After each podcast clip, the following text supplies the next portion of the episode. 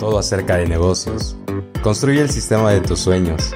¿Es cierto que el tiempo te da la experiencia? Esta es la rutina de los grandes. Rétate a ti mismo. Bienvenidos a este su podcast con las 10 preguntas que te cambiarán la manera en que ves tu práctica, profesión, finanzas y sobre todo llevándote a un éxito profesional. Yo soy su presentador Martín Salinas y el día de hoy tenemos el gran honor de estar con uno de los quiroprácticos más grandes y exitosos de México. Cuenta indudablemente con una excelente trayectoria, tanto profesional y académica. El día de hoy se encuentra con nosotros el doctor Aram Gómez Mendoza. Doctor, muchísimas gracias por haber aceptado esta invitación y podernos contribuir un poco al éxito profesional de la quiropráctica en México.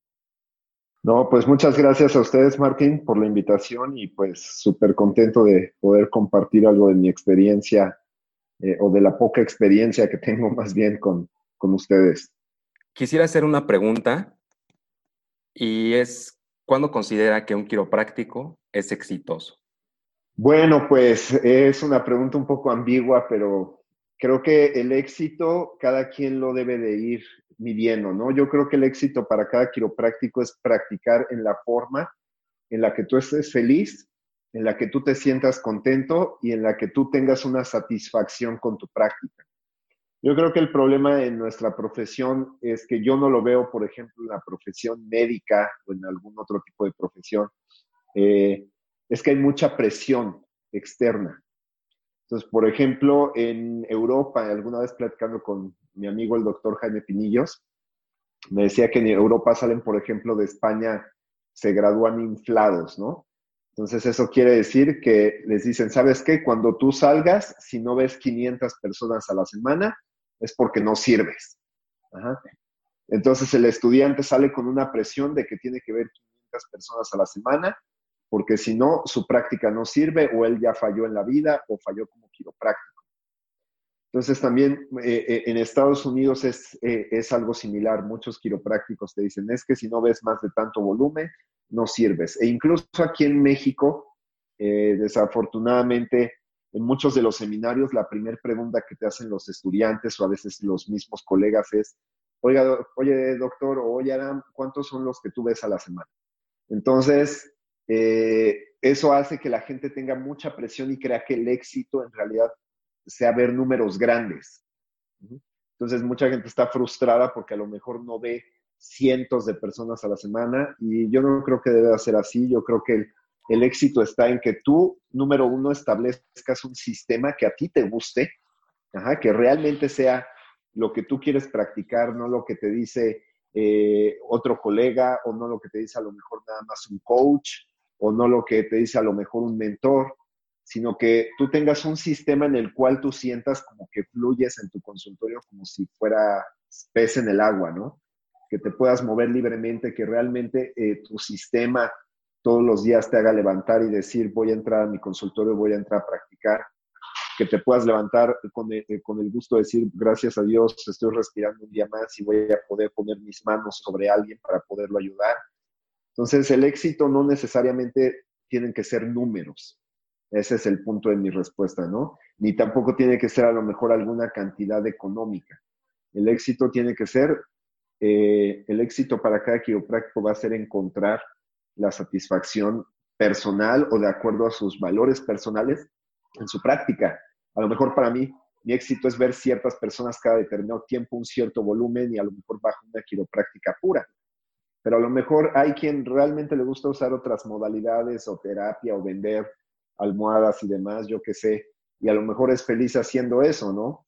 Entonces, no quiere decir que esa persona no se debe de considerar exitosa o debe de, considerarse que es infeliz porque no cumple con las expectativas de los otros o porque no practica en la forma en que los demás lo hacen. Ok, claro, por supuesto. Sabemos que tiene más de un centro quiropráctico y quisiéramos saber qué implica tener más de un centro quiropráctico hablando desde la creación, los tiempos, el esfuerzo que se le invierte y pues obviamente también la parte económica. Claro. Mira, es mucho trabajo, yo eh, en alguna vez escuché que hay dos tipos de quiroprácticos, ¿no? Eso lo escuché del doctor Víctor Sañudo Díaz. Eh, unos son aquellos que están destinados a ser quiroprácticos de, a lo mejor fijos en su centro, ¿no? Y no tiene nada de mal. Ajá, son, o tres tipos más bien, yo diría. Eh, eh, el primer tipo es ese quiropráctico que quiere a lo mejor alcanzar un alto volumen y tener esa práctica exitosa, pero que él es el eje de la práctica. Entonces, hay otro tipo de quiropráctico que tal vez es el que tiene la facilidad de poder, de poder ser líder no solamente de un equipo pequeño, sino que a lo mejor inspira también a otras personas para poder eh, eh, crear prácticas, ¿no? Y que a lo mejor también quiere ayudar a personas que en muchas ocasiones no tienen las posibilidades, como tú lo mencionaste en la pregunta, se requiere de dinero también para abrir varios centros. Claro. Y que a veces no tienen las posibilidades económicas para desarrollar la práctica de sus sueños. Entonces tú te vuelves un medio para poderlos ayudar a realizar también sus sueños. Y el tercer tipo de quiropráctico es aquel que puede ser un empleado, que tampoco tiene nada de malo, porque creo que también está, ahora estamos en la etapa en que todo el mundo quiere ser y todo el mundo quiere abrir 20 centros como Liam Schubel, ¿no? Entonces, eh, uno tiene que reconocer también qué tipo de quiropráctico es, y también uno puede ser quiropráctico empleado y funcionar bien. Entonces, yo conozco muchos quiroprácticos que han tenido consultorios individuales, incluso hasta dos, tres, cuatro intentos de consultorios, y no funcionan, o que ya llevaban 10, 8, no sé cuántos años en práctica te gusten, pero que no, sus consultorios no, eran funcionales. Sin embargo, cuando ellos se, se, acoplan y entran a trabajar al sistema y encuentran a un líder, son capaces de producir resultados. Entonces, también eso no tiene nada de malo. Yo le digo a las personas que escuchan tu podcast, si alguno de ustedes también es este tipo de quiropráctico, eh, entonces no tiene nada de malo, uno puede ser también un excelente empleado, ¿no? Entonces, lo importante es ser excelente en cualquiera del tipo de quiropráctico que nosotros encajemos. Eh, abrir más centros, como le decía, requiere mucho esfuerzo. Eh, yo tuve la visión de abrir varios centros antes de empezar mi, mi práctica propia sin embargo, también en el camino cometí muchos errores, que es de lo que pocas veces hablamos. Entonces, y abrir varios centros implica cometer muchos errores también. Entonces, el primer centro, por ejemplo, que yo quise abrir primero fue bajo el modelo de franquicia. Entonces, lo que primero vino a mi mente, durante dos años yo me dediqué a hacer crecer mi práctica personal, porque a la vez quería abrir muchos centros, pero a la vez quería que mi práctica fuera una de las más reconocidas en México. Entonces, algo que aprendí es que también no, a veces no puedes dividir tu energía. O te dedicas realmente solamente a tu práctica y a afrontar todos los problemas que tiene una sola práctica como practicante, o te dedicas a afrontar todos los problemas que puedes tener con el personal que tienes con varios centros. Entonces, la energía es muy difícil dividir. Yo algo que no, no recomiendo es, número uno, tratar de abrir o reproducir sucursales antes del segundo o tercer año. Y otro error que yo hice es que yo quise abrir mi primera sucursal antes de tener 200 personas a la semana en una consulta. Lo he escuchado de varios otros quiroprácticos con experiencia que no recomiendan hacer esto. ¿Por qué? Porque todavía si tú tratas de abrir, hay gente que yo he visto que abre segundas consultas cuando ven 30 personas a la semana, 50, 100, ¿no? Entonces, todavía no tienes la experiencia suficiente para poder afrontar los problemas que vienen en una segunda práctica. ¿Por qué? Porque al irse incrementando tu volumen en consulta, también se van incrementando ciertos problemas. Y entonces también vas requiriendo cada vez de más conocimientos.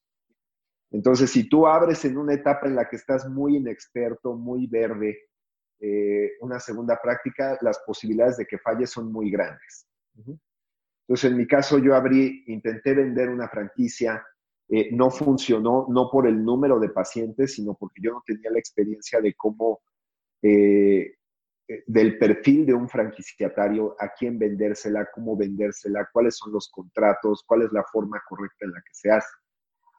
Entonces, el motivo por el que yo cerré esta primera práctica que, que abrí que fue en Tabasco hace como, yo creo que van para cuatro años, eh, fue equivocada, ¿no? Entonces, finalmente, incluso terminamos con problemas legales, no por la práctica, terminamos este, demandando al franquiciatario, terminamos en un pleito largo de un año, ¿no?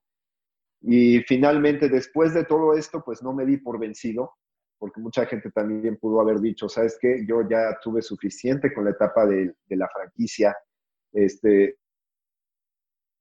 e, estar en una demanda por más de un millón de pesos, pues también es muy desgastante. Estar yendo a, a, las audiencias, al Ministerio Público, etcétera, etcétera, es muy, muy desgastante, ¿no? Entonces, simplemente la energía que hay en estos lugares es desgastante. Entonces, eh, también no todo el mundo tiene esos grados de tolerancia para ir más allá de eso. Sin embargo, nosotros después de que tuvimos esta experiencia y esta demanda, dijimos, no, vamos adelante y seguimos abriendo nuestra primera sucursal porque hay una diferencia. Franquicias cuando tú le vendes a alguien tu concepto. Sucursal es cuando pertenece a ti y es controlada por ti. Son cosas totalmente diferentes.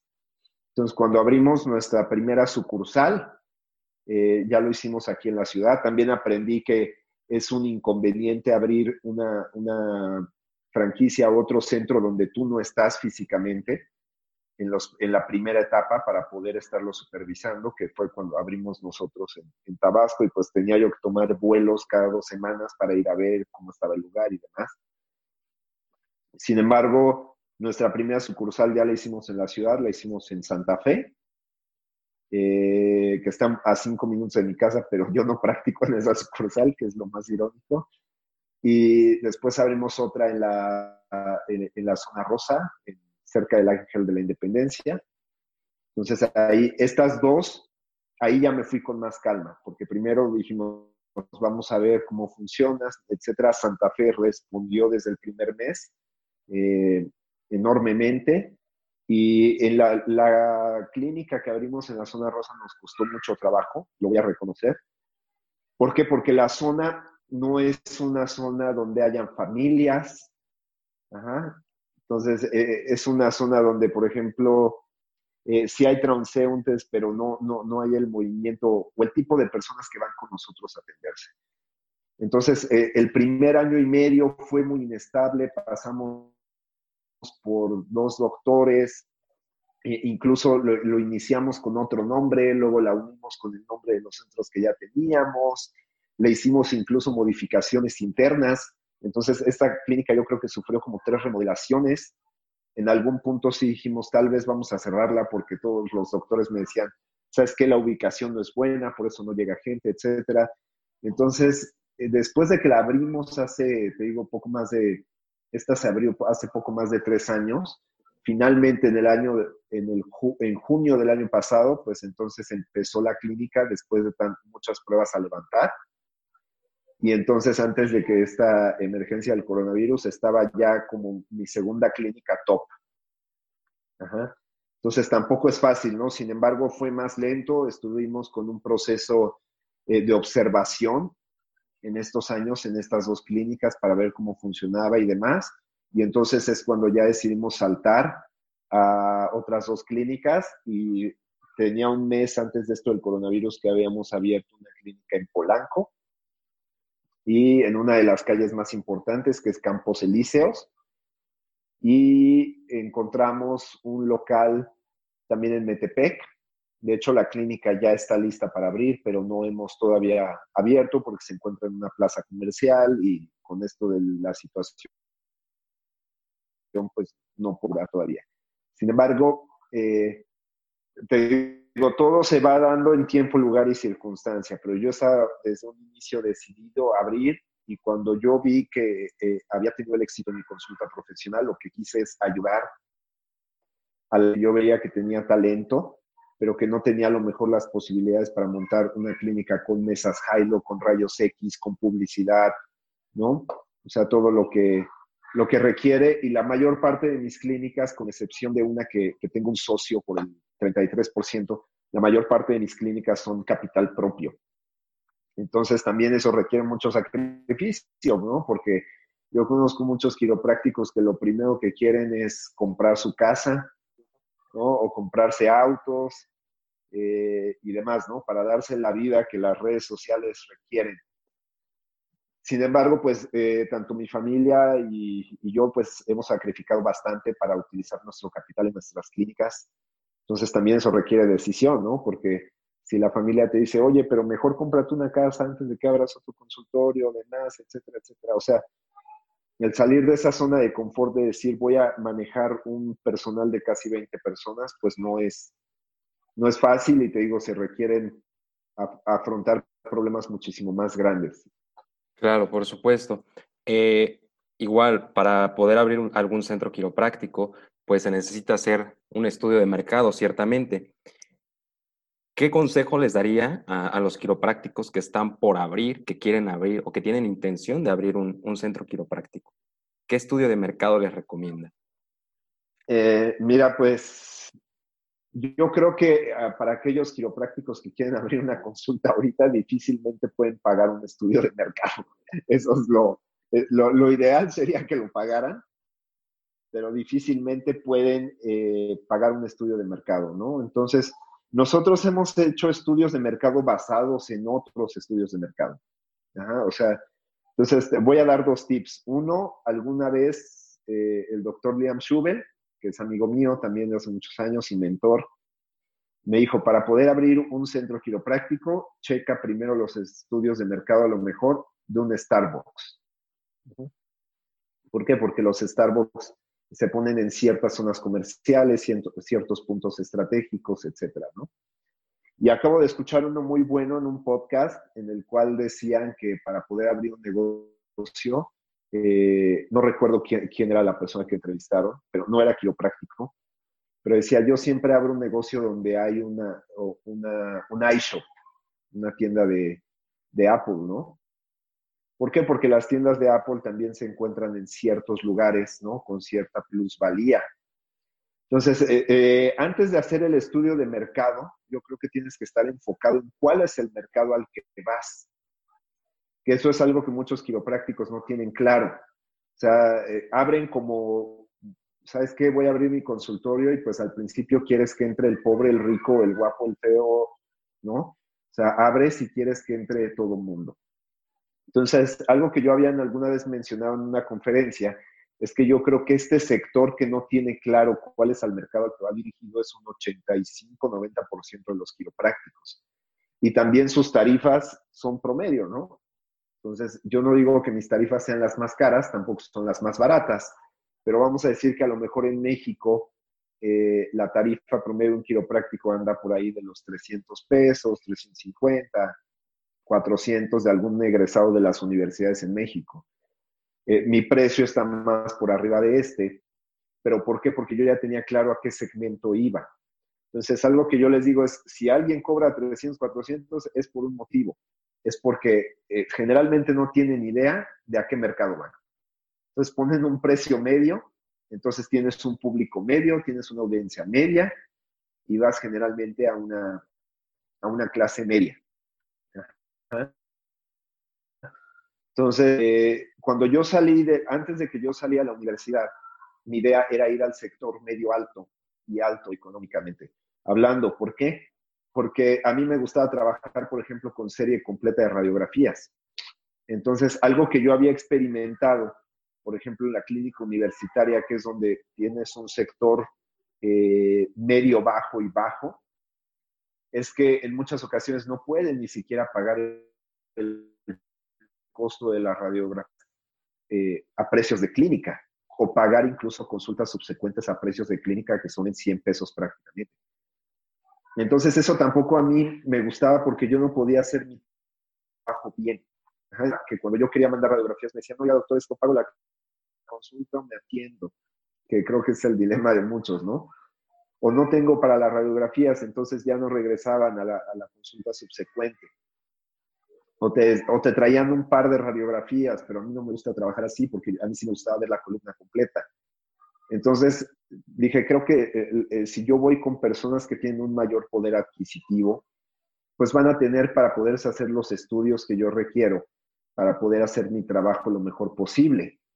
Entonces ahí fue donde yo escogí mi sector y dije, bueno, ¿cuáles son las zonas que tienen más plusvalía eh, eh, en México, no?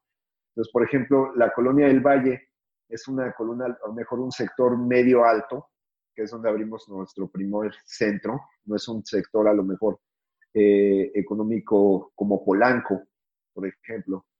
Sin embargo, es una, era una zona estratégica porque había muchas oficinas alrededor, el World Trade Center nos quedaba dos cuadras, este, hay muchísimos corporativos, entonces eh, hay muchas familias también, porque es una zona familiar, es una zona de escuelas. Entonces, nos fue la primera zona como que identifiqué por el movimiento y nos funcionó bastante bien. Y los demás centros están ya en zonas de otro tipo de poder adquisitivo, que es Santa Fe, que es Polanco, en Toluca, pues cuando yo iba a abrir en el Estado de México dije, ¿cuál es la zona que tiene eh, mejor plusvalía. O sea, yo no dije voy a abrir a lo mejor en, el centro de Toluca o en Coyoacán sin dañar a nadie, sino que mi estudio estaba dónde es donde pueden pagar. Eh, entonces estuve investigando, vi que escuelas, los gimnasios más importantes, los centros más importantes comerciales se encontraban en Metepec. Entonces eso me lleva, por ejemplo, a tomar la decisión de abrir en cierto lugar. Pero una de las políticas de nuestra empresa es que si nosotros vamos a abrir un centro, no sé, en alguna otra ciudad o en la Ciudad de México, tiene que ser, eh, tiene que ser en una zona eh, top para, poder cumplir. No, no es que yo vaya a reproducir el modelo de mi clínica eh, en un ajo, o, que la pueda reproducir en Ecatepec o la pueda reproducir en Apalapa, porque no es un concepto que va a doc. Sin embargo, el que estas personas con mayor poder adquisitivo paguen sus consultas ahora nos permite subsidiar a personas que no tienen recursos. Entonces, aquellos que no tienen recursos, ahora sí nosotros les podemos también dar la atención sin tener que sacrificar economía del centro, sino que ya los podemos ayudar sin comprometer económicamente la empresa, o el sueldo de los trabajadores, o el sueldo de los quiroprácticos. Por supuesto, sin duda alguna. Sabemos también que lleva una práctica eh, semiabierta. Ciertamente en México gran parte de los quiroprácticos o tienen una práctica completamente cerrada o tienen una práctica completamente abierta. ¿Nos quisiera explicar un poquito en qué consiste este tipo de práctica? Mira, yo le digo semiabierta porque en realidad no cierro las puertas de, de las salas de ajuste, ¿no? Incluso mis doctores tienen prohibido cerrarlas a menos que, el paciente se los, o que la persona que se va, a recibir el ajuste lo solicite. Eh, y esto es por, esto, esto es por un motivo, o sea, el cual yo no tengo una práctica completamente abierta. Número uno, porque me gusta ver de cara a la gente. Ajá, entonces, sí, yo me enteré primero de las prácticas abiertas, había tenido la oportunidad de ir a, a un par de congresos a Estados Unidos antes de egresar. Entonces ya había escuchado de las prácticas abiertas. Eh, sin embargo, a, mí me gusta todavía, sí me gusta tener contacto con la gente. Por eso te digo, o sea, que es el éxito? O sea, el éxito está en cómo tú te sientes contento con la práctica. O sea, me gusta entrar, darles la mano, saber cómo están, etcétera. Y entonces después, este, pues auxiliarlos para poder proceder a realizar el ajuste. Entonces, no, no me gustaba la idea de tener a todas las personas boca abajo, esperándome durante un cierto periodo de tiempo. Entonces eso me dijo, dije, bueno, no, no, no quiero abrir eh, eh, abierta. Luego abierta significaba tener, por ejemplo, mesas portátiles o mesas estáticas, donde tal vez los drops no tienen, eh, para mí no tienen el mismo funcionamiento de una mesa portátil o de una que los de una Hilo. Y también a mí me gustan las Hilo porque hay gente que requiere el auxilio para poder subir y también son impactantes desde el punto de vista comercial, o sea, cuando la gente entra y ve una Hilo dice, este sí es quiropráctico, ¿no? O sea, eh, es, es impactante, nos guste o no. Entonces, eso fue uno de los aspectos porque dije, bueno, semiabierta, voy a tener mis puertas abiertas y generalmente mis salas de ajuste tienen cristales únicamente, no son paredes cerradas. Y eso me permite moverme entre una sala y otra rápido para poder pasar de un paciente a otro, me permite saludar a los que están afuera, pero también me permite tener de alguna forma cierta privacidad con los de adentro y seguir manteniendo ese contacto con ellos.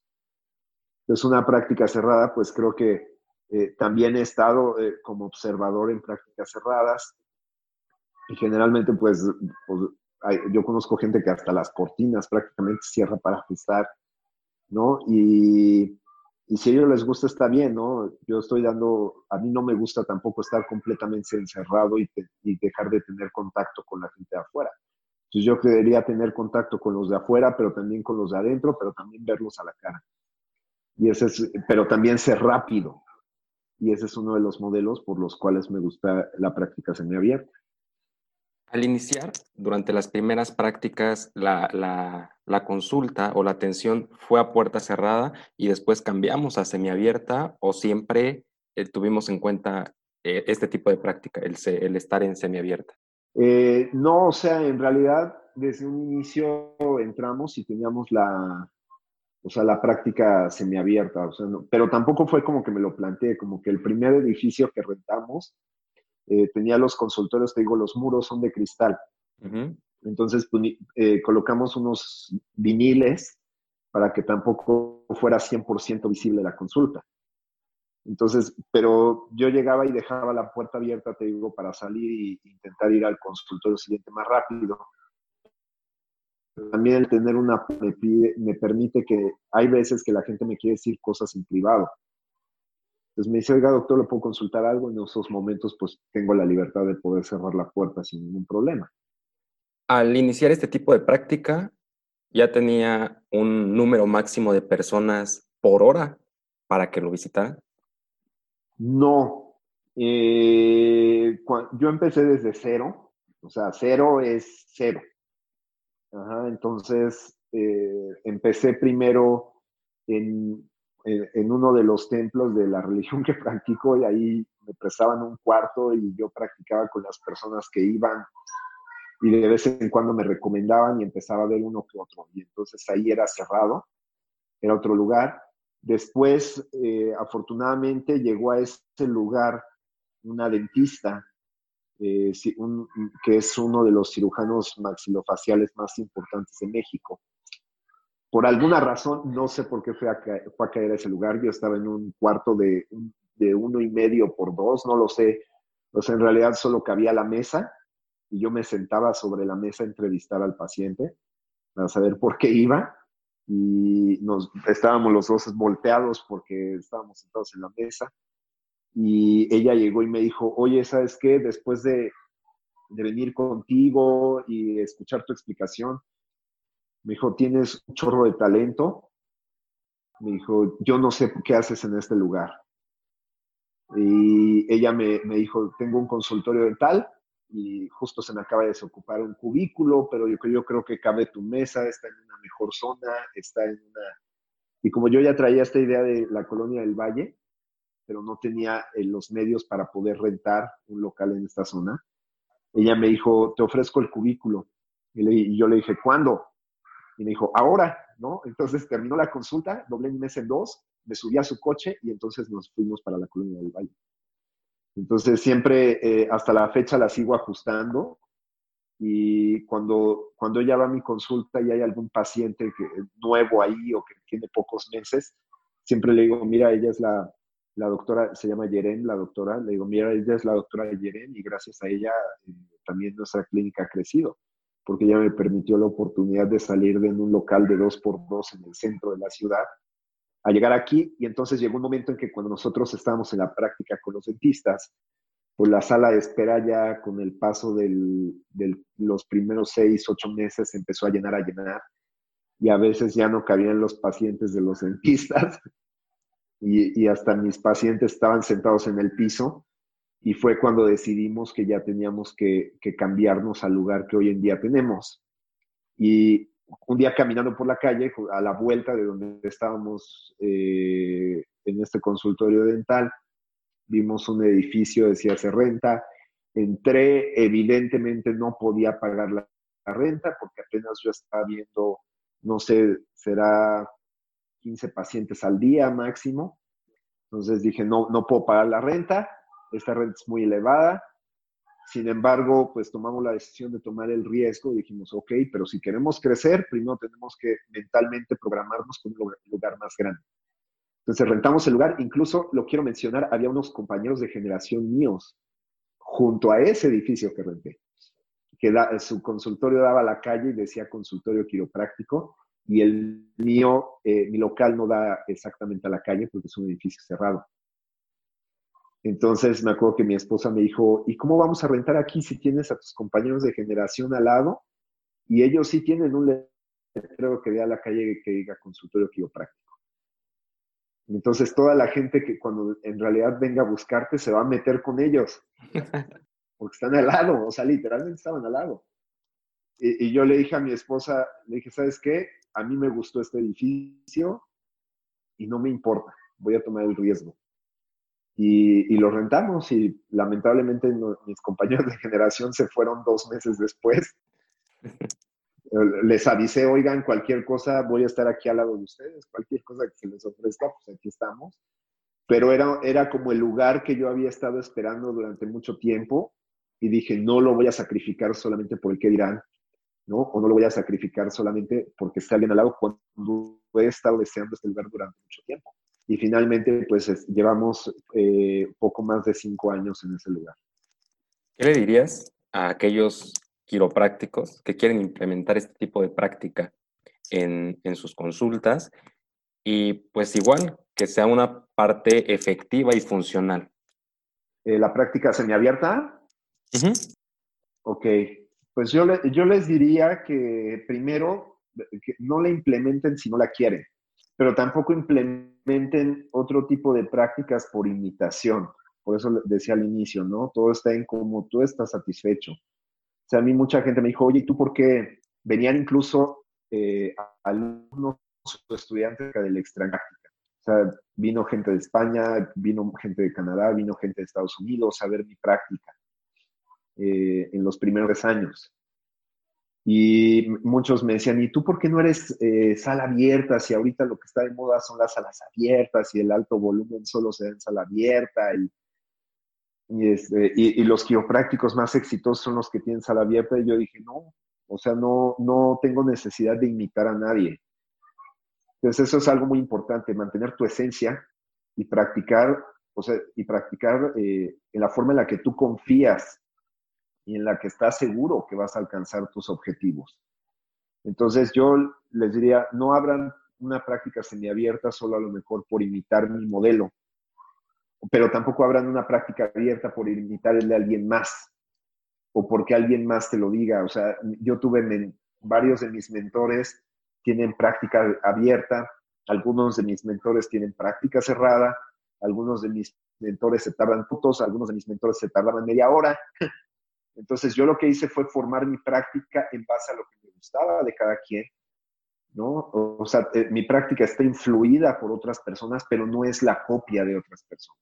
Y yo creo que el problema es que muchos colegas o estudiantes principalmente carecen de identidad y no entienden la diferencia de practicar con influencia de otros a practicar igual que otros. Entonces, eh, yo lo que les recomiendo a todos los estudiantes es incluso colegas que, entre comillas, que ellos vayan y visiten varios consultorios, no vayan y visiten uno solo. O sea, vayan y visiten el de, no sé, por lo menos 10 personas. Y entonces después de ahí saquen la conclusión de qué es lo que quieren hacer después de haber visitado esos consultorios. Y no saquen una conclusión a primera vista o porque oyeron que el quiropráctico es exitoso practicando bajo cierto modelo. Por supuesto, es importante el, tener conocimiento acerca de diferentes consultorios para poder formar la propia. Si pudiera cambiar un aspecto de su práctica eh, de los primeros años, ¿qué haría y qué sería y por qué? Eh, fíjate que no cambiaría ningún aspecto de mi práctica, eh, porque si yo cambiara algún aspecto de mi práctica no tendría la misma experiencia tal vez que he adquirido durante este tiempo. Y no solo me refiero a la experiencia práctica, eh, me refiero también a la experiencia de cómo, mantener un centro abierto. O sea, no se hubiera despertado tal vez en mi cerebro la capacidad de reinventar, de replantear, de, afrontar ciertos problemas. Incluso yo les decía eh, a muchos estudiantes, yo considero hasta una bendición venir de una condición económica más baja, ¿Por qué? Porque eso me permitió luchar hasta un cierto punto para poderme demostrar a mí mismo que sí era posible tener un consultorio de primera clase, no viniendo de la primera clase. Entonces, cambiaré, no tenemos a ni tratar de no somos, etcétera. Cambias, eh, bueno, hasta por eh, cambios de vestimenta pasé, incluso cambié el nombre de mi centro quiropráctico en dos ocasiones, lo he remodelado varias veces. Entonces, eh, incluso en septiembre del año pasado, a pesar que mi centro tenía cinco meses de ser remodelado, yo, yo entraba y decía, no, es que este no soy yo. O sea, veía las paredes y decía, esto es muy formal, esto es, ay, hasta se ve como de una persona ya muy madura. Y dije, este, este no soy yo. Entonces hice una remodelación completa de mi centro quiropráctico en septiembre. Y si tú vas a mi centro quiropráctico ahora encuentras hasta eh, gratis y encuentras este, imágenes muy locochonas en las paredes. Y las paredes ahora las pinté de verde porque para mí significaban los Green Books. Y, o sea, todo lo, todo lo cambié. A mucha gente no le gustó, incluso a varios de mis pacientes, pero dije, eso no importa, o sea, este centro sí refleja ahora quién soy yo. Entonces, pero sin embargo aprendí de las experiencias, eh, eh, te digo, aprendido de las experiencias anteriores, desde tener un modificar realmente no, no representaba lo, cuando puse el nombre lo hice como borrego, porque otros todo el mundo le ponía su centro, centro quiropráctico, todo el mundo le ponía el nombre de su colonia o su apellido, entonces dije, ok, centro quiropráctico Gómez suena horrible, pues bueno, pues ya el nombre de la colonia, ¿no?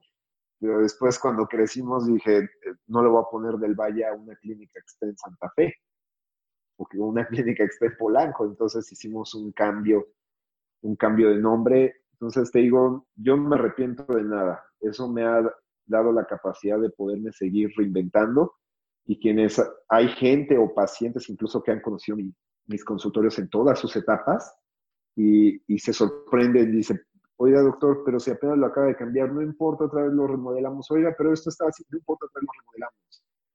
Entonces, en lo personal, yo soy una persona que está cambiando constantemente de ideas, entonces yo no puedo, no podría mantener la misma imagen a lo mejor de, hace tres años o de hace cinco años cuando empezamos, ¿no? Pero también la práctica, eh, no me arrepiento porque también la práctica práctica empiezas con un... O sea, te toma tiempo desarrollarlo, estabilizarlo. Hice muchas cosas o pruebas a veces que no me gustaban.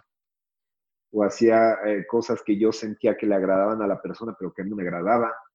Incluso te digo, yo iba vestido de cierta forma que a mí ni me agradaba, pero todo eso lo, lo, lo, hemos ido modificando. Mencionó también el tener eh, algún otro tipo de negocio aparte de la de la quiropráctica.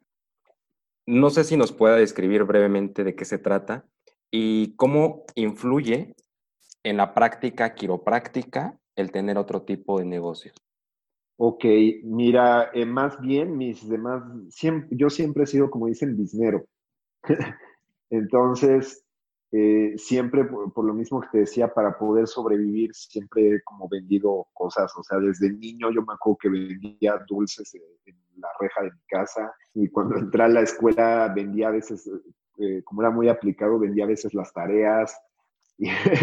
Y, cuando fui creciendo vendía ropa. O sea, siempre he vendido muchas cosas, como, como que se me dio eso, pero también siempre la salud me, me gustó. O sea, vengo de una familia donde mi papá es eh, médico y se dedica al naturismo, mi mamá fue dentista, entonces como que siempre estuve como relacionado con la parte de la salud, pero siempre me gustó generar dinero propio, ¿no? Eh, para tener siempre reservas y debido a eso es que siempre hemos estado buscando otros, eh, otras oportunidades de negocio. Entonces algunas pues tenemos inversiones también, no necesariamente que esos negocios los manejemos nosotros personalmente, sino cuando hay una buena idea o algo, nosotros podemos eh, dar una cierta cantidad para invertir en algún negocio. Por ejemplo, ahora mi esposa está desarrollando también unos, unos centros ahí de salud muy interesantes que, que están en, eh, ya está por abrir su primer centro, entonces yo también fui como el que le dio la idea, el que está ahí con ella, este, hice parte de la inversión también. ¿no? y es otro proyecto que también tenemos por ahí. Y estamos ahorita también con otro proyecto de, yo soy vegetariano desde niño, entonces hay un proyecto de venta de alimentos este, veganos. entonces, eh, ¿han influido la quiropráctica? Pues mm, yo creo que la quiropráctica más bien ha influido en los otros proyectos, porque la mayor parte de mi experiencia de cómo manejar negocios e inversiones la he aprendido del desarrollo de centros quiroprácticos.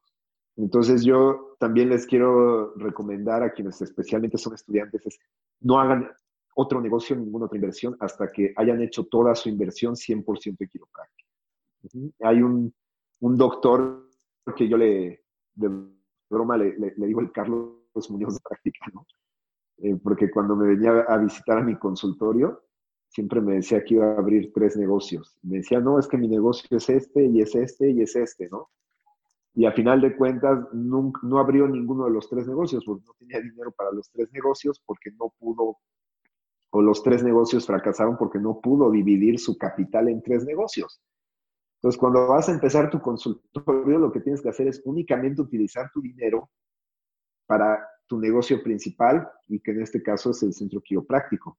Ahora, por ejemplo, con la cuestión del COVID, pues yo creo que se van a replantear las cosas en muchos colegas que no tenían a lo mejor como el chip eh, empresarial, si así lo quieres llamar, o el chip de emprendedor. ¿Por qué? Porque ya se dieron cuenta, la quiropráctica es un servicio presencial, es un servicio que no, es una de nuestras ventajas comerciales también, que no nos va a suplir una consulta a distancia, como en el caso de la medicina, pero eh, pues muchos colegas, por ejemplo, en España, en Europa, en Estados Unidos, la mayor parte de los estados no, están eh, habilitando los consultorios para que puedan laborar ellos. Entonces, muchos colegas ahora van a empezar a buscar otras formas y otros eh, medios alternativos de poder tener sustentos para estas crisis, porque aquellos que solamente se dedicaron a la consulta presencial durante muchos años y que jugaron el papel de, eh, a lo mejor, si quieres, de autoempleado, eh, ahorita se están viendo en aprietos muy fuertes. ¿Por qué? Porque solo tienen esa, solo contaban con esa fuente, fuente de ingresos y nunca pensaron que hubiera algo que iba a frenar su consultorio quiropráctico. Sin embargo, llevas uno o dos meses cerrado como en España o uno o dos meses como en Estados Unidos, pues entonces vas a tener que replantear tu situación y aprender nuevas habilidades para buscar otras fuentes económicas de entrada y entonces practicar por un verdadero gusto, pero no, eh, eh, pero no estar preocupado de qué sucede si no practicas. Por supuesto. Al tener más de 20 personas eh, en sus centros quiroprácticos o a su disposición, por así llamarlo, ¿hay alguna estrategia fija en el cual le comparta sus conocimientos a los integrantes de su equipo? Siempre, siempre. O sea, yo creo que desde que eh, a mí me, soy fan así de la educación. O sea, si algo es en lo que más gasto, es en educación. O sea, yo no, yo no puedo estar sin aprender constantemente. Entonces, en cuanto yo me gradué, ya tenía la idea de estudiar filosofía quiropráctica y en cuanto acabé, el eh, estaba yo empezando el primero de filosofía quiropráctica y ya estaba buscando el segundo. Y entonces siempre estoy buscando qué es, cuál es el siguiente paso para aprender. Pero no solo con mi equipo, los primeros años antes de tener un equipo, lo, cualquier cosa que yo veía en el extranjero la quise traer para mi país y compartirla con toda mi comunidad. Entonces, por eso es que incluso nosotros fuimos los primeros que hicieron, tanto el Ricardo Aranza y yo, fuimos los primeros como que se atrevieron a seminarios que no tenían que ver con ninguna de las asociaciones que estaban eh, controlando la quiropráctica en México, que en ese momento pues eran dos las fuertes. Entonces nosotros como que salimos de la escuela y de repente, es más como estudiantes, o sea, cuando hicimos el primer Talks de PIC, en UNEVE pues fueron 500 personas y fue como, como un grupo de chamacos, este, hicieron un evento de 500 personas cuando el más grande de la historia en México había tenido 110 o 120 asistentes en Veracruz. Entonces, ¿de dónde salieron estos, no? Y de repente nos graduamos y nos juntamos gente ciento que, que, que se ha hecho en México, que fue de 230. que fue el Global Summit. Tú estuviste por ahí.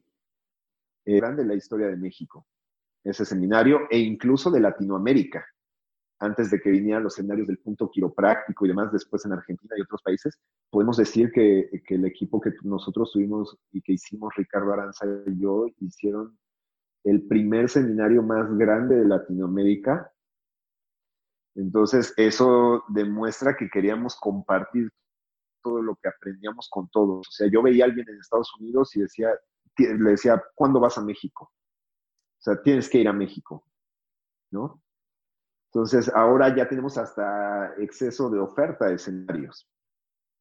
Pero en el caso, por ejemplo, de mi equipo, constantemente los capacito, mis asistentes, eh, o sea, no solo tuvieron la capacitación para asistente de quiropráctica, yo también las capacito personalmente, paso tiempo a solas con ellas, tengo reuniones frecuentes a, con, a solas con ellas y también tengo reuniones en grupo en las cuales están doctores y asistentes y tengo reuniones en las cuales solo están los doctores y los capacito en las tres cosas, en ciencia, en arte y en filosofía, o sea, completamente nivelado.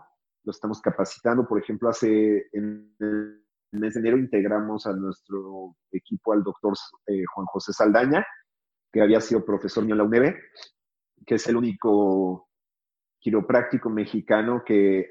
Entonces él publicó investigación en Singapur, Nueva Zelanda, este, Irlanda y encontramos que tenía, eh, que era un valor muy grande para el equipo que podía aportar.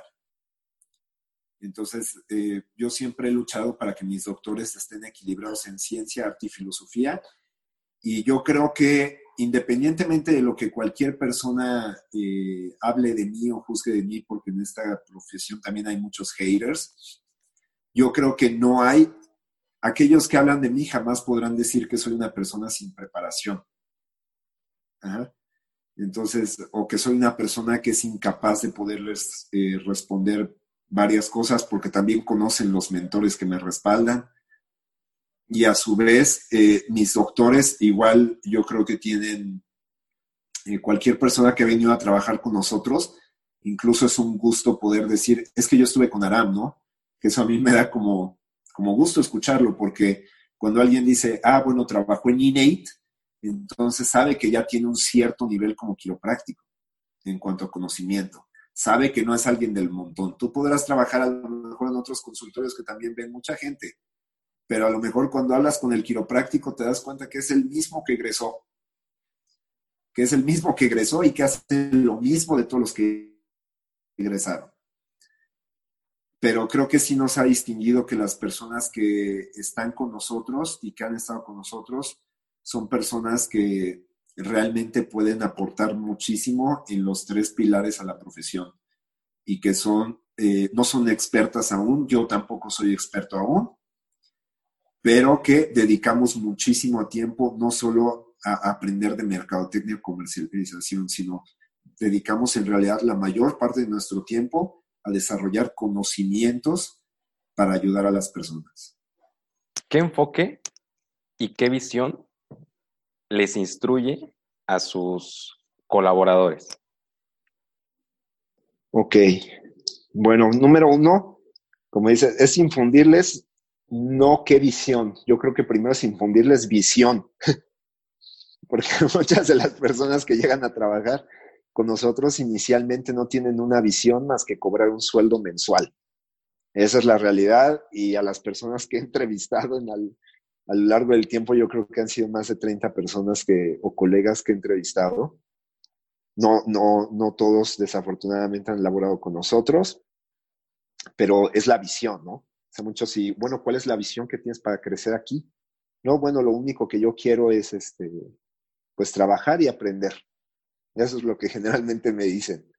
Entonces, no, pero tienes que aprender, o sea, algo más que aprender, ¿no? Entonces, sí, siempre me encargo de estar como nutriendo su visión, número uno, de que pueden llegar a cualquier número de personas, el único límite está en su mente, porque realmente todo para poder ejercer de la forma que ellos quieren y si ellos incluso tienen algún pedido, tratamos de complacerlos para que se puedan sentir a gusto en sus prácticas, pero con tal de que tengan esa visión de que puedan llegar al mayor número de gente posible.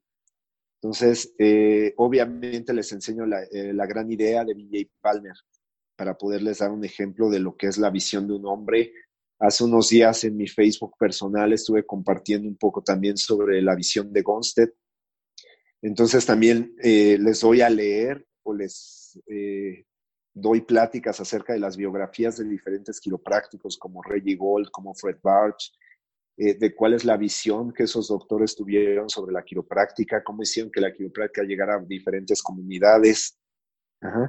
Entonces, eh, la, visión, eh, la visión principal yo creo que es el, el crecimiento, no sé si es una visión, pero lo principal de lo que hablamos nosotros es un crecimiento continuo y no solamente como quiroprácticos, sino también como personas. Entonces yo también paso tiempo con ellos coacheándolos personalmente sobre ciertas situaciones personales que tienen tanto a mis asistentes como también a mis doctores. Y de esa forma conecto con ellos.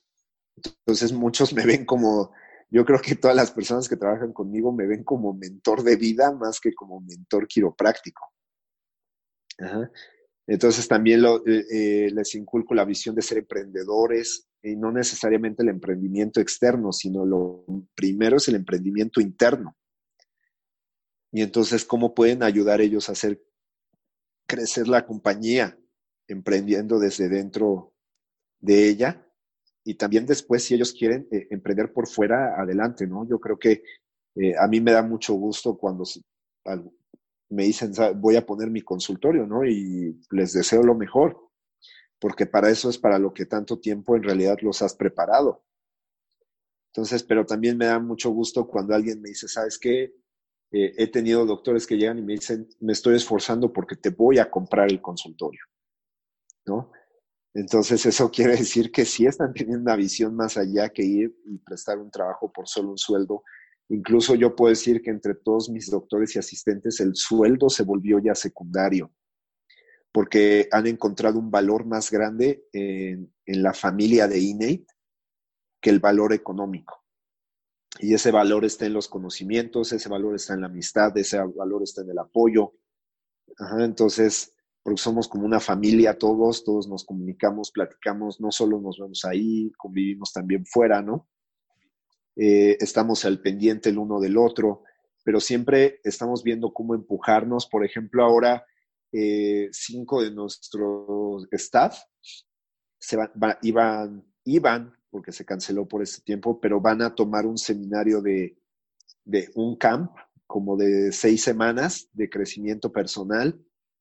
Y entonces se van a ir ahí al centro ceremonial Otomí, van a estar ahí con un coach de estos muy famosos en el mundo, que los van a estar mentoreando ahí para superar miedos y demás.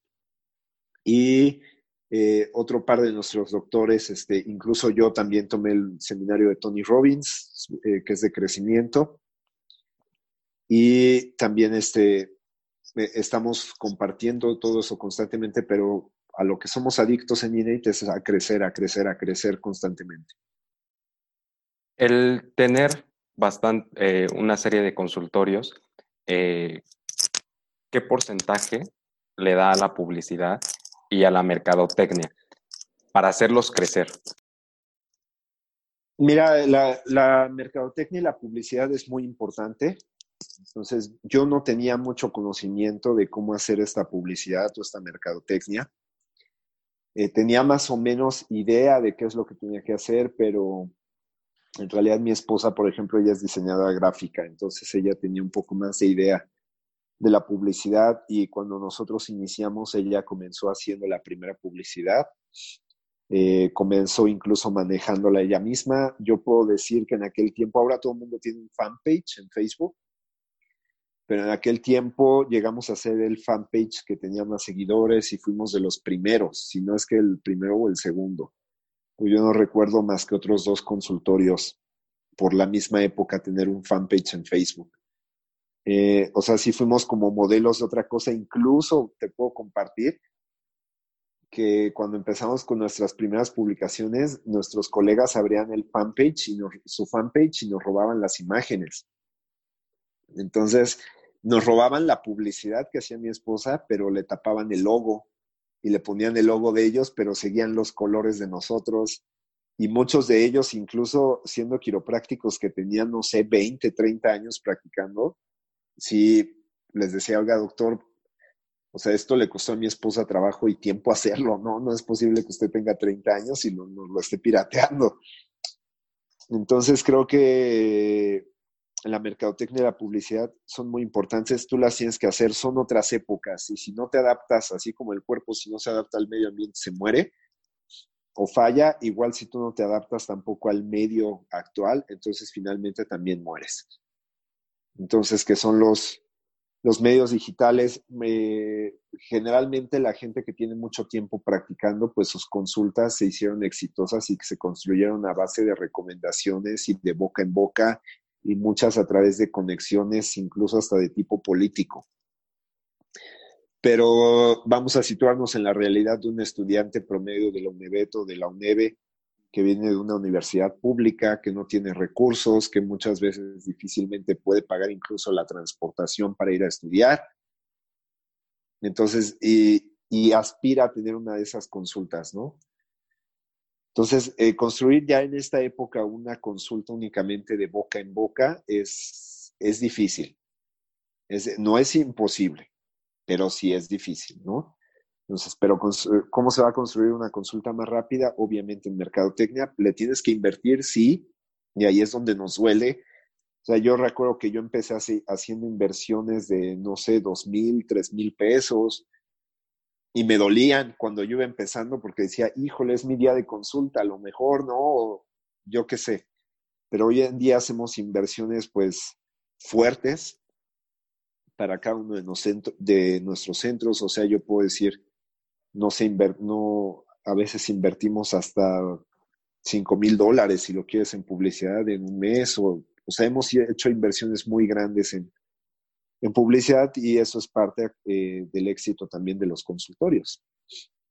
O sea, es necesaria, sí, necesitas presupuesto, sí, y para poder hacer esa mercadotecnia y esa publicidad, que es lo primero que necesitas, pues tener una consulta que sea funcional, que te genere medios económicos para poder pagar toda esa publicidad que tú quieres hacer.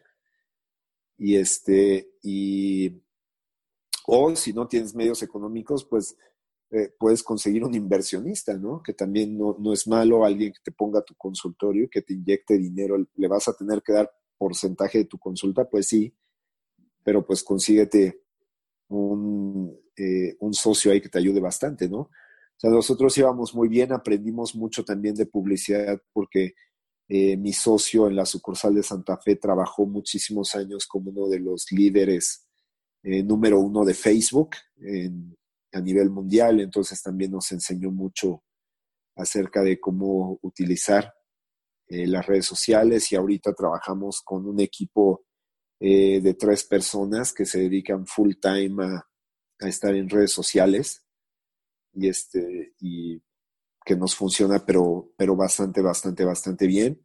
Entonces hacemos tanto, seguimos haciendo redes sociales, seguimos haciendo medios presenciales, hemos estado en el Metrobús, o sea, seguimos intentando de todo. Durante las consultas, ¿hay alguna frase específica o inclusive hay libretos que se suelen utilizar para anclar a las personas a la quiropráctica? ¿Usted las utiliza? Sí, fíjate que sí he desarrollado scripts, o sea, sí los, los tengo de forma inicial, tal vez para alguien que ya no tiene idea. Pero yo creo que conforme yo voy dando la educación a mis, eh, a mis doctores, entonces ellos, yo los dejo que ellos hagan su propio script. Ajá, y eso nos ha sido muy funcional. Eh, a veces me preguntan, oye, si digo esto, esto, les doy una recomendación o la idea de cómo generar una respuesta pero no es que le diga exactamente me va a salir esto, ¿no? Eh, ya no estamos en esa época, el quererle dar a la gente un script nada más. El script, el script, si tú lo generas, debe ser un apoyo. Un apoyo únicamente para que vea más o menos de qué se trata lo, lo que se habla en la consulta. Pero no puede ser algo 100% riguroso. Yo conozco a algunos colegas que hasta los multan o sancionan si no siguen un script. Entonces, no, no debemos, ya no estamos en esas épocas prehistóricas, entonces, eh, donde tienes que repetir todo al 100% como robot. Y también el tú darle un script a una persona, pero no darle educación realmente. O sea, una cosa es memorizar y otra es educarlo a razonar. Son cosas completamente diferentes. Entonces, cuando tú le das un script, lo vuelves un ser que no, eh, poco pensante, un ser, le, quitas la capacidad de razonar, le quitas la libertad. Entonces es como los, eh, los actores, ¿no? Ellos, ¿por qué requieren un script? Porque están recreando también algo, algo falso. Entonces, cuando tú le pides a un doctor que siga un script, es, algo falso porque no es él. El script te refleja a ti, tal vez, o refleja al creador del concepto, pero no refleja tal vez la personalidad de ese doctor en particular. Entonces, a mí no me gusta que mis doctores sean iguales a mí. Y por ese motivo, ok, les doy, mira, esto es una idea más o menos de qué es lo que seguimos y hablamos, pues no lo tienes que repetir igual. O sea, tú contéstales, tú hazlo a tu forma, tú es tu estilo, o sea, yo les doy esa, esa libertad, porque lo que quiero generar, te digo, son personas pensantes, no quiero robots, quiero seres que razonen y que sean capaces de resolver cualquier tipo de duda en base a su inteligencia, no en base a un libreto. Por supuesto, sin duda, también hay que darles la oportunidad de que tengan ese contacto directo y, como bien lo decías, ¿no? Razonen eh, la manera en la que quieren expresar la quiropráctica. No, y si me lo permites, Martín, agregar algo, yo creo que también ese es un problema de los coaches de los coachings que hay hoy en día. Eh, la mayor parte de la gente espera que le digan cómo, hacer su consulta exitosa. O sea, yo te pago porque tú me des eh, y me digas a qué hora me levanto, a qué hora hago esto, a qué hora me hago esto, a cómo hago el ajuste y qué le digo a la persona en la consulta. Y yo creo que no debe ser así. entonces, eh, uno busca un coach para que te aconseje y te vaya guiando por el camino que debes tomar pero la gente está buscando hoy en día coaches quiroprácticos para que les diga como robots qué tienen que hacer. Y la muestra de que esto no funciona es que yo no conozco personas que realmente hayan alcanzado un éxito brutal o similar al de sus coaches. ¿Por qué? Eh, e, esa, es, esa es la respuesta, porque tratan únicamente de replicar algo al 100%. Por supuesto. El querer trabajar contigo en alguno de los centros quiroprácticos, ¿qué necesita tener aquella persona, aquel quiropráctico que se interese eh, en colaborar contigo? ¿Cuáles los valores que debe tener, la visión, la misión? Yo creo que más que, debe de tener es el que no debe de tener. Es más sencillo decir que no debe de tener, pero número uno, eh, no debe de tener pereza no debe de venir con la idea de únicamente percibir un sueldo y que le vamos a dar los pacientes ahí ya, ¿no? Aquí está tu paga y ahí están, ajustalos. Entonces, no debe venir con una visión también, eh, algo que me molesta mucho es venir a sacar ideas, ¿no? Entonces, eh, volvemos a lo anterior. Las personas que están conmigo yo las enseño a razonar y si no quieren trabajar conmigo en un tiempo y quieren poner su consultorio adelante, pero me molesta cuando vienen para tratar de robar cosas del método.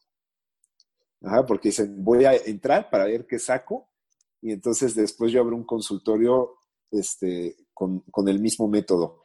Y la prueba está en que esto tampoco funciona. Yo te puedo decir cuántas personas que han trabajado con doctores como Sean Deal, Liam Schubel, etcétera, etcétera, en sus consultorios realmente han alcanzado el éxito por fuera, pero realmente antes de irse con ellos te dicen que van a ir a aprender el método y van a regresar a implementar Casi 100% de los que trabajan con ellos te dicen eso y cuando regresan no, no, no alcanzan ese éxito.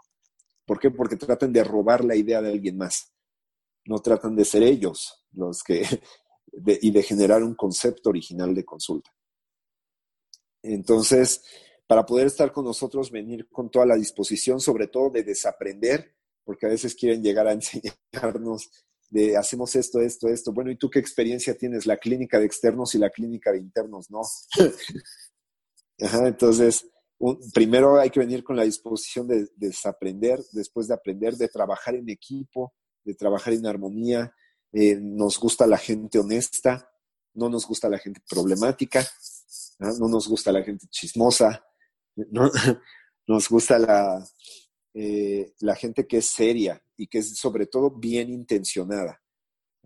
para nosotros el valor de la amistad, de la ética, eh, eh, están por arriba de cualquier, cualquier otra capacidad. O sea, puede venir alguien que me diga, yo saqué 10 y sé inglés, francés y demás, y estoy certificado en no sé qué técnicas, pero la verdad, si a, si a mí no me late, o sea, te lo digo sinceramente, si a mí no me late y veo que hay otro tipo de intenciones o veo que hay negatividad en la persona o que es problemática, este, preferimos mejor que agarren otro camino no hay un método específico, realmente solamente sería meramente confianza e intuición. No, si hay un método específico, o sea, en el, mira, yo no les hago pruebas de conocimientos, o sea, porque sé que hay colegas que cuando van a contratar a alguien les hacen exámenes de pruebas ortopédicas, exámenes de rayos X, exámenes de... Yo no hago esto. Y el motivo es porque realmente, así como yo llegué a los consultorios de mis mentores y ellos se dieron cuenta que yo no sabía nada, a pesar de que supuestamente ser buen alumno.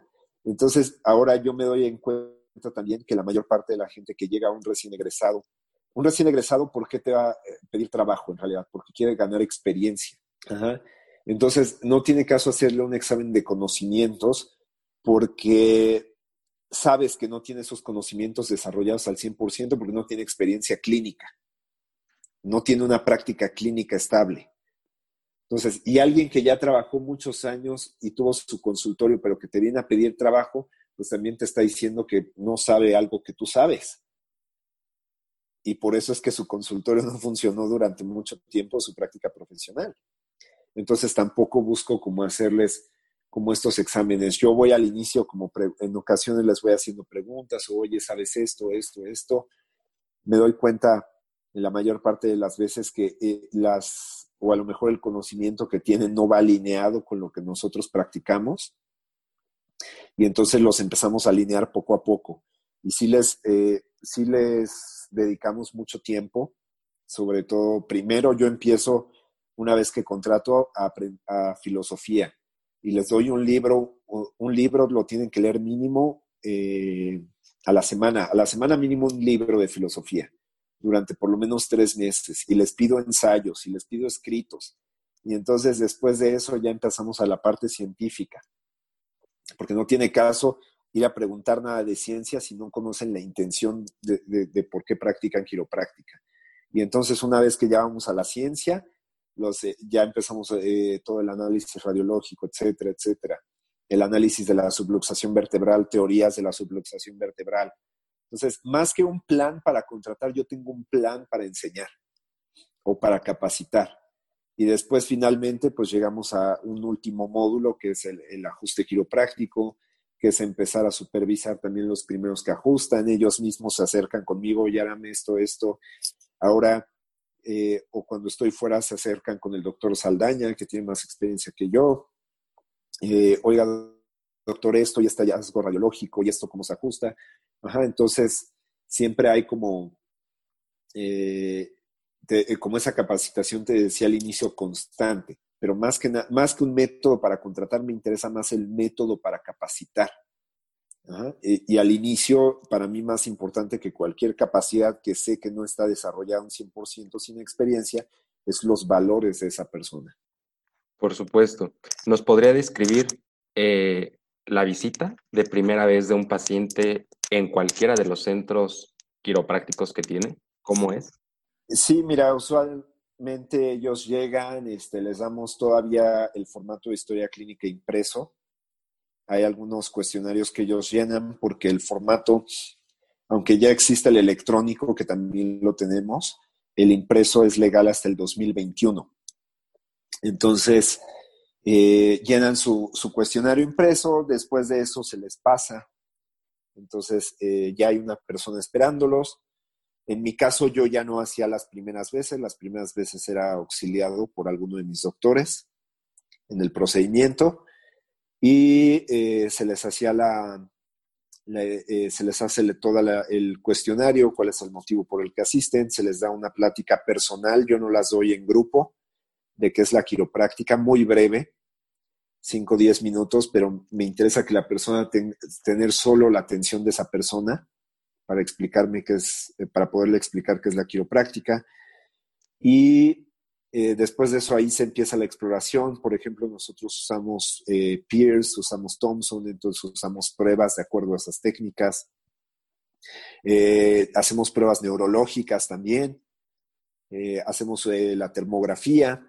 Explicamos el resultado de la termografía no en base a los colores, sino en base a la lectura de patrones. hacemos el examen de posturometría. O sea, te la estoy diciendo un poco en desorden. Pero y al final de todo esto, entonces hacemos rayos X, eh, hacemos una serie de 11 rayos X, que es más del promedio, porque yo tomo también varias radiografías dinámicas, además de las radiografías neutrales o de la serie de Gonstead, que normalmente la gente hace. Entonces tomamos 11 radiografías, después de esto se marcan las radiografías, se hace una eh, relación de los hallazgos radiológicos con toda la exploración que se hizo en la parte de arriba y la termografía. Después de eso se le da a la persona el reporte. Eh, no lo doy por escrito yo. Yo sé que muchos lo dan por escrito y hasta en un folder. Yo no lo doy por escrito. Nosotros únicamente lo damos de forma verbal. Y eh, después de esto procedemos a realizar el primer ajuste quiropráctico en caso que la persona sea candidata y después de ajustar eh, eh, el primer ajuste quiropráctico, después de realizarlo, pues eh, explicamos pues, las fases de cuidado, ¿no? explicamos cómo van a ser las consultas subsecuentes y ya todas las dudas que pudiera tener la, persona.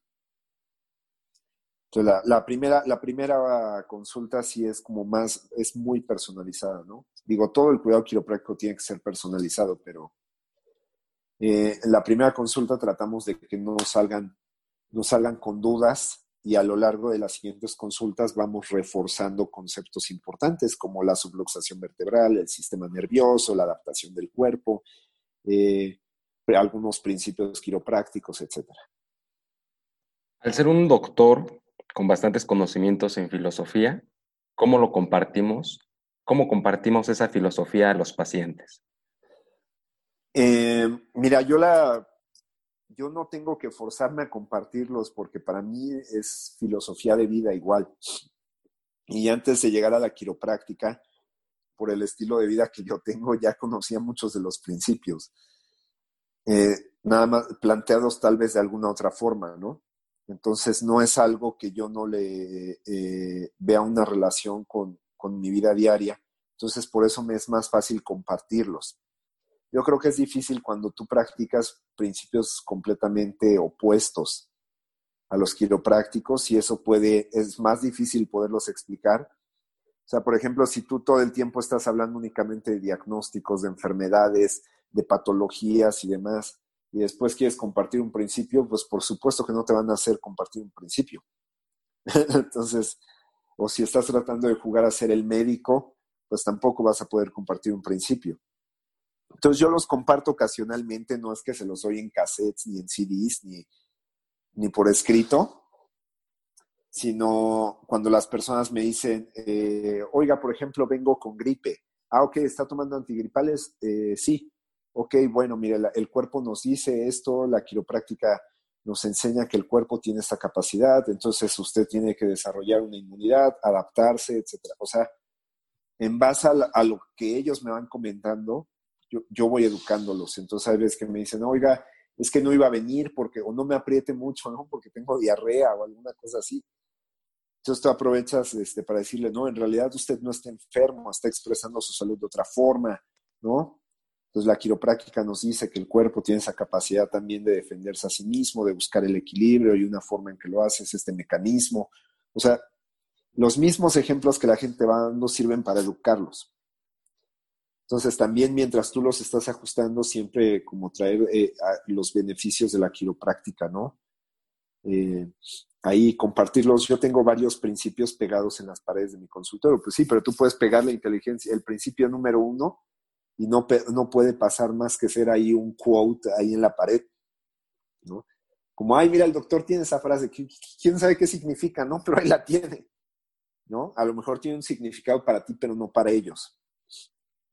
Pero yo trato de compartirla, por ejemplo, si tú entras a mi consultorio en la del Valle, cualquiera de ellos ya, tú vas a ver fotos de DJ Palmer, de Didi Palmer, en gigante, o sea, no un cuadrito, o sea, están en muros completos.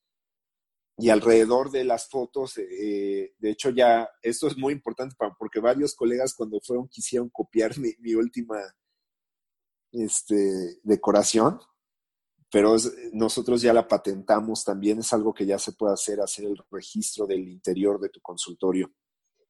Y mandamos a poner frases de los Green Books alrededor de las caras, entonces la gente entra y dice, a ver, ¿qué es esto de disease?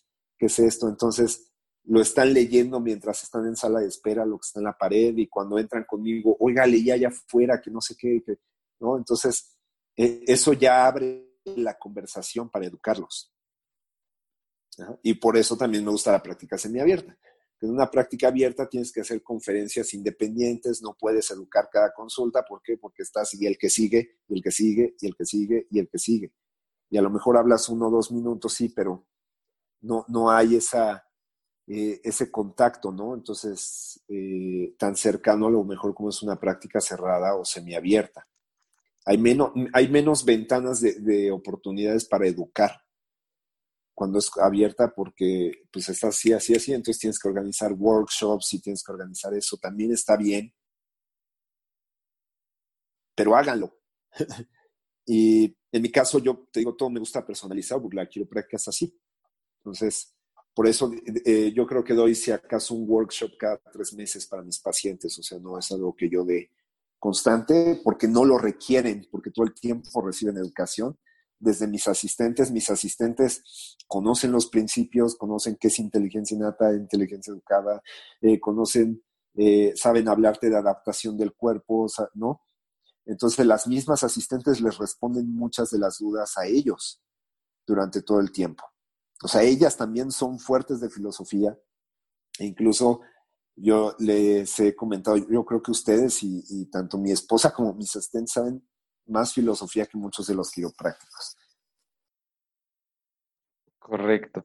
Doctor, estamos por finalizar este, este podcast y me gustaría que, que les dijera algo a todos aquellos quiroprácticos que, como lo dije en un principio, quieren cambiar de una práctica cerrada a una abierta o semiabierta, aquellos quiroprácticos que no tienen eh, la suficiente el suficiente conocimiento de filosofía, que no les interesa eh, el nutrirse, vaya, en este aspecto, sabiendo aún que la quiropráctica se basa en tres pilares fundamentales, dentro de los cuales pues está la filosofía.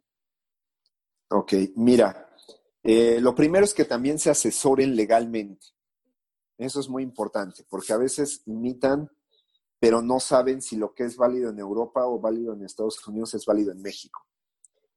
Entonces, eh, habrá quienes dicen que no hay problema. Yo hasta donde tengo eh, conocimiento, no hay una norma oficial para la regulación de la, de la quiropráctica. Entonces, mientras no haya una norma oficial que diga que se permiten las consultas, que la consulta tiene que ser cerrada, abierta o semiabierta, en realidad tú te tienes que apegar a la norma oficial mexicana, pero del consultorio médico. Al no haber una quiropráctica, entonces la tuya tiene que ser lo más, acercarse lo más posible a la regulación de un consultorio médico. Entonces, mucha gente dice que es legal tener consultas 100% abiertas. Eh, hasta donde yo legalmente me he asesorado, no es 100% legal. O sea, no pasa nada porque eh, en realidad que te caiga un verificador, pues son muy pocas las probabilidades, pero tampoco una práctica, no hay una norma que diga que pueda haber práctica abierta. Y, eh, también las normas eh, que rigen las profesiones de la salud en México también te hablan que le tienes que proporcionar cierta privacidad a la persona. Entonces, por ejemplo, muchos colegas no tienen avisos de privacidad, no tienen cartas de consentimiento, no tienen, o sea, eso yo lo he visto.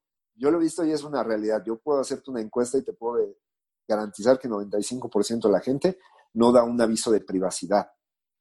Entonces, si tú no das un aviso de privacidad y tienes una sala abierta, es ilegal la práctica. Ajá. Entonces, incluso cerrada. Entonces, todo esto ya se tiene también que integrar, por eso también uno tiene que desarrollar conocimientos en áreas administrativas y legales para saber cómo proteger tu consultorio. Entonces, abran sus prácticas lo más apegadas a la ley, porque eso va a permitir que protejas tu patrimonio. si vas a hacer una inversión, lo que menos quieres es perder tu inversión. ¿Y de qué forma vas a proteger tu inversión? Pues apegándote lo más que se pueda a la ley. Entonces nosotros, nuestros consultorios tienen lavamanos dentro de cada consultorio, tienen sanitas, tienen antibacterial. O sea, esto que pasa con el COVID, ahora para nosotros no es nuevo porque nosotros ya estábamos apegados a estas regulaciones que son las que regulan un consultorio médico y que pues es a lo que nos tenemos que, apegar.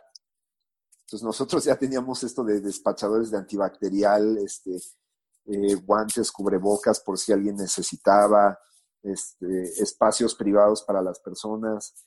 Entonces, desarrollen su práctica como ustedes quieran, pero que sea en base a la ley. Y en base a las regulaciones sanitarias que hay para que protejan su, patrimonio. Pues quiero agradecer al, doctor Aram Gómez, de parte de todo el equipo de Suceso Quiropráctico y de todos los audioescuchas que nos, que nos sintonizan. También recordarles que como cada mes estaremos compartiendo eh, diferentes entrevistas con los quiroprácticos más grandes de México, como en este caso, hoy tuvimos el, el gran honor de entrevistar al doctor Aram Gómez, los cuales pues nos ayudarán por medio de su experiencia y aprendizaje a mejorar la profesión quiropráctica en México. Nos pueden seguir en nuestras redes sociales, en Instagram, suceso, suceso.qp, Twitter, suceso Q y en Facebook, arroba suceso.tic.